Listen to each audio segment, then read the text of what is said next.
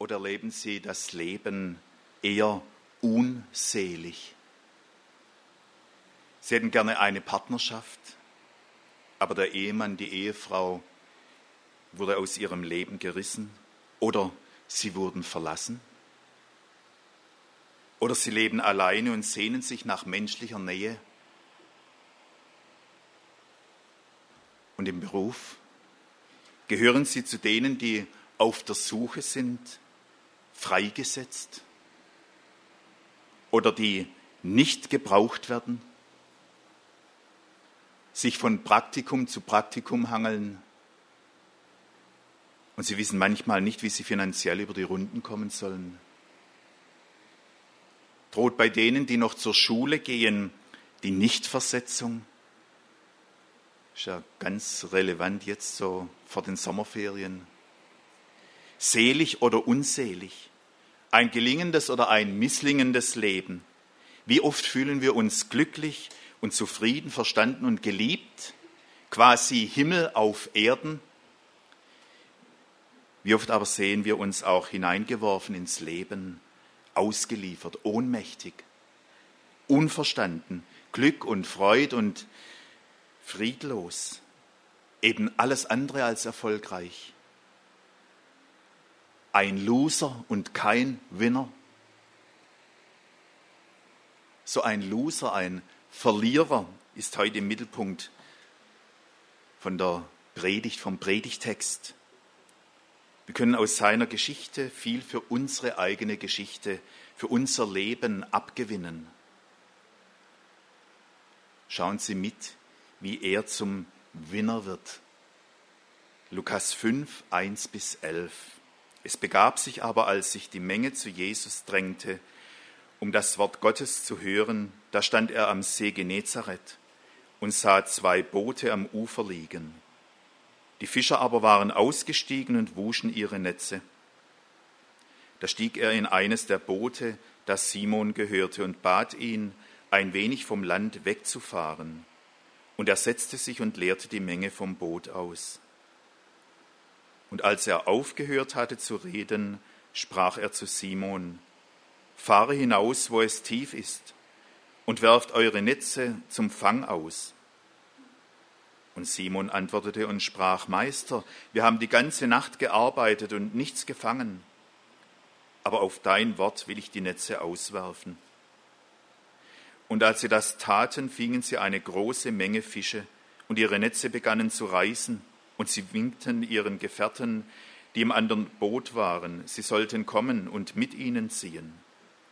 Und sie kamen und füllten beide Boote voll, so dass sie fast sanken.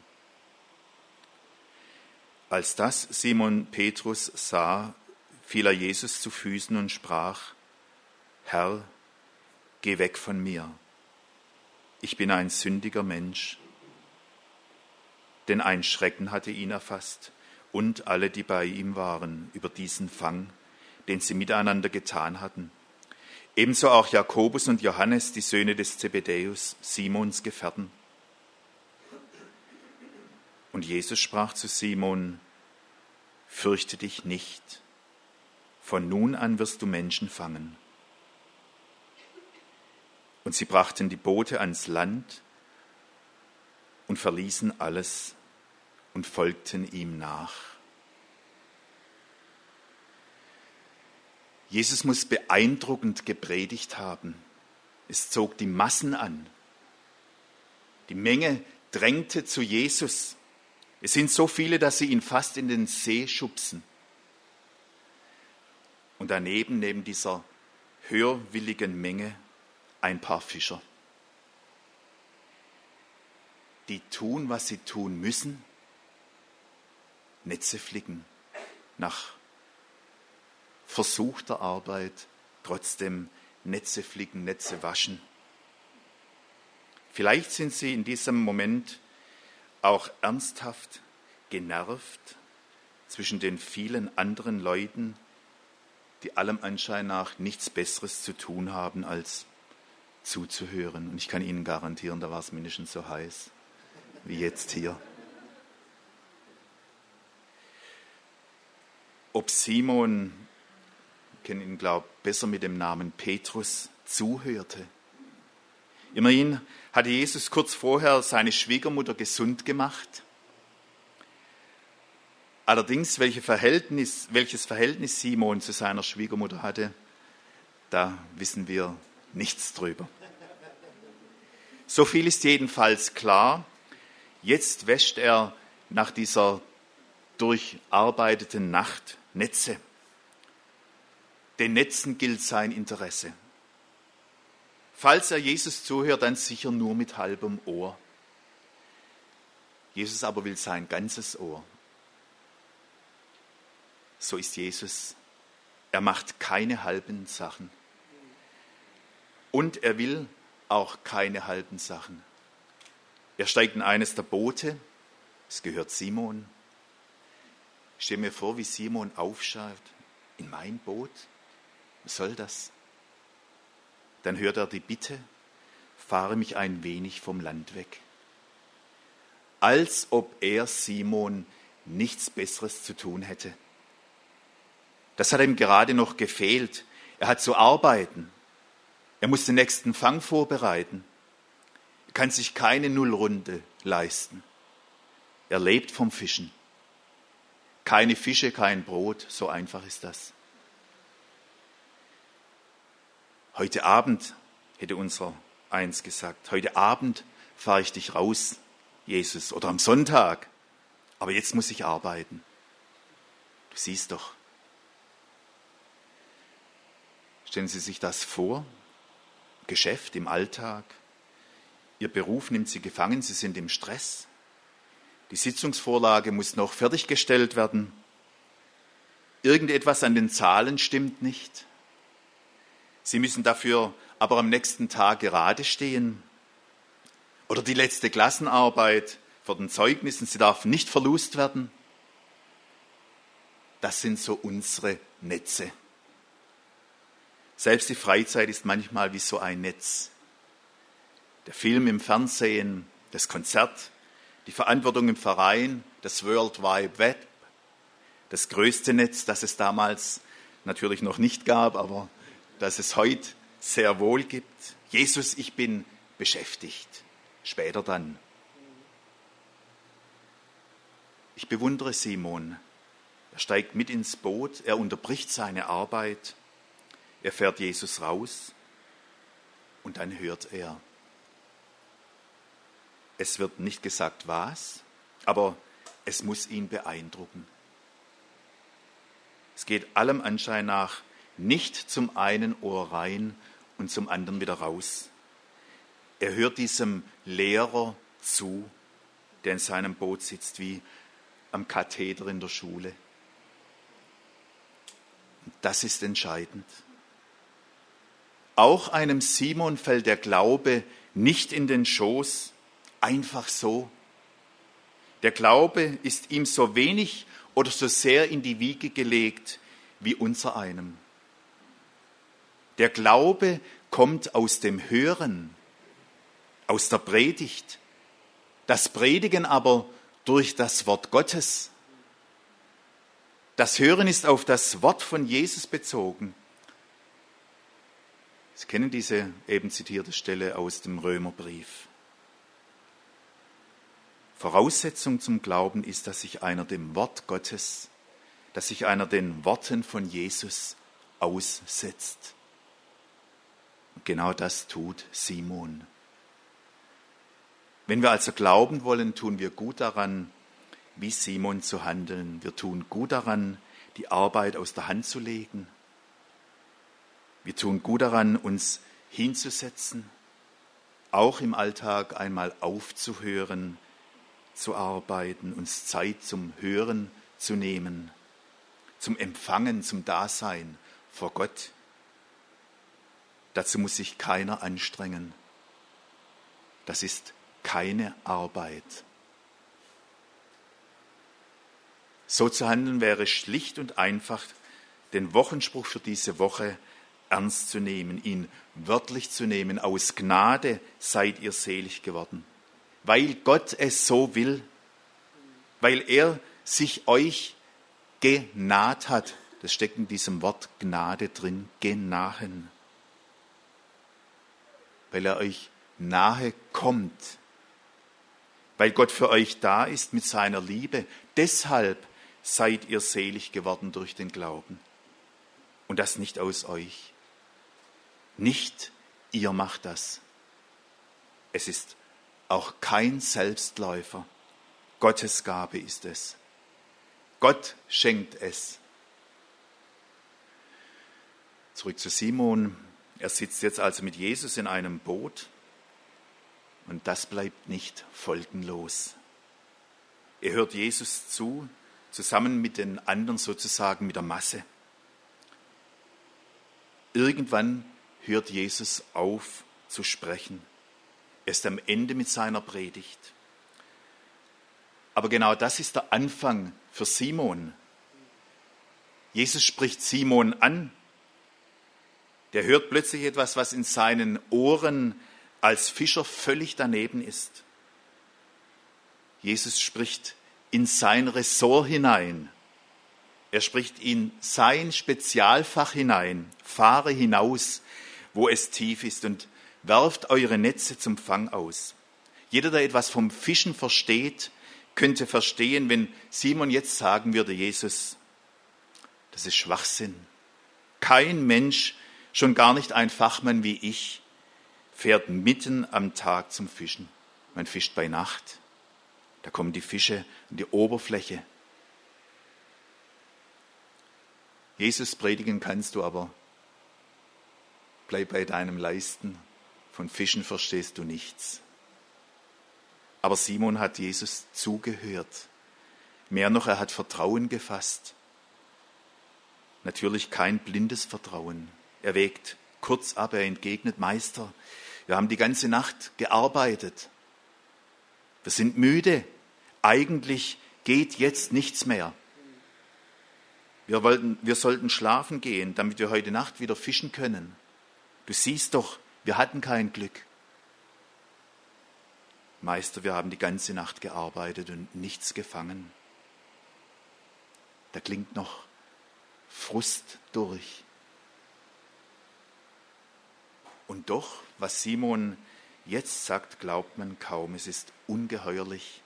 Es ist umwerfend, aber, so fährt er fort, aber auf dein Wort, weil du es sagst, weil du mir den Auftrag gibst und ich dir lange genug zugehört habe, so dass ich Vertrauen zu dir habe. Deshalb will ich die Netze auswerfen. Das ist Glaube. Das ist Vertrauen auf das Wort hin. Nichts in der Hand haben, nur den Auftrag, nur das Wort. Es ist ein Wagnis. Er wirft sein Netz aus gegen alle Fischererfahrung, gegen die Vernunft und er wird beschenkt. Jesus enttäuscht ihn nicht. Der Seelsorge gab es wohl in den Worten von Jesus, folgt ganz konkret die Leibsorge. Jesus sorgt auch für den Leib, für das Materielle, für die Nahrung, für das Einkommen von Simon. Und jetzt müsste eigentlich eine Lobeshymne von Simon starten, wo er Jesus lobt für das, was er getan hat. Er müsste eigentlich Jesus bitten, Jesus bleib doch da. So einen wie dich kann ich brauchen. Ich beteilige dich an meinem künftigen Gewinn. Das wäre das Normale. Simon aber geht vor Jesus in die Knie. Dieser Jesus ist etliche Nummern zu groß für ihn. Geh, sagt er, geh weg von mir. Ich bin ein sündiger Mensch. Er sieht sich mit Gott und seiner Macht konfrontiert. Das hält kein Mensch aus. Simon sieht sich und sein Leben im Licht Gottes.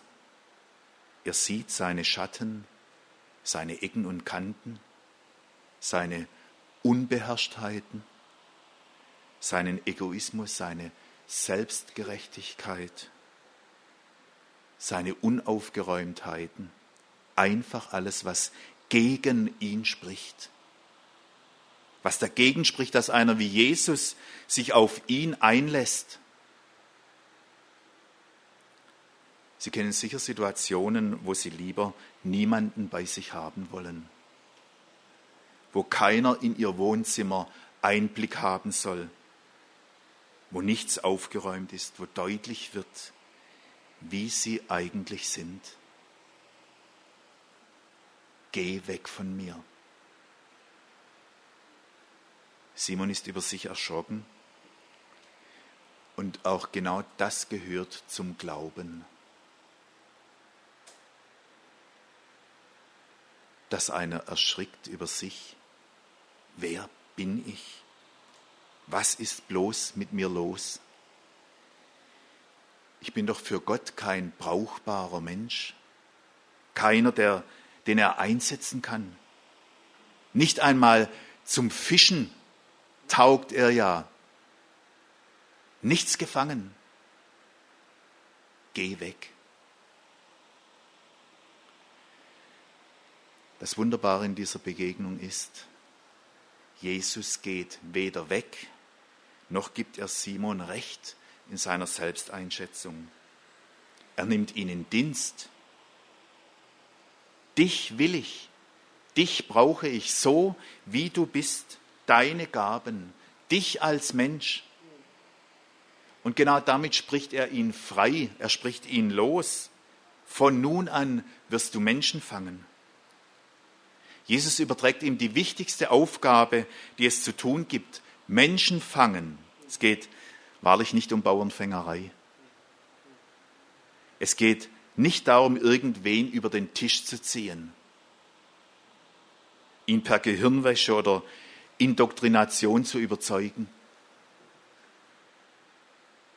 wo es um das Heil, wo es um die Rettung von Menschen geht, muss es immer vorsichtig, achtsam und heilsam zugehen.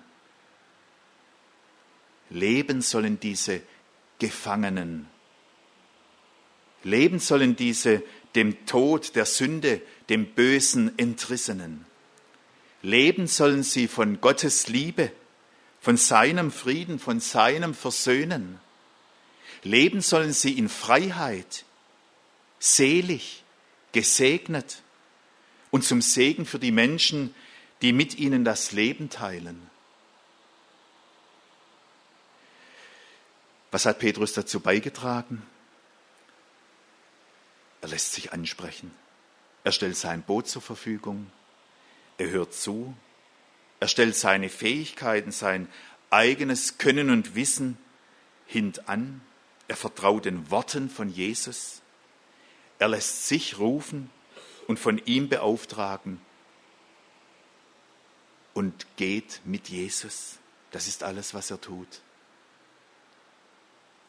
Sich rufen lassen, sich beauftragen lassen mit Jesus gehen und leben, seinem Wort vertrauen, dafür sich zu öffnen, dazu bereit sein. So wird Jesus, so wird Gott uns als Christen mit unserem Glauben wirkungsvoll auf dieser Erde gebrauchen. Wir werden dabei nichts verlieren, im Gegenteil, wir werden nur gewinnen. Und wir werden schließlich so ein Gewinn ein Segen für all die anderen sein. Amen.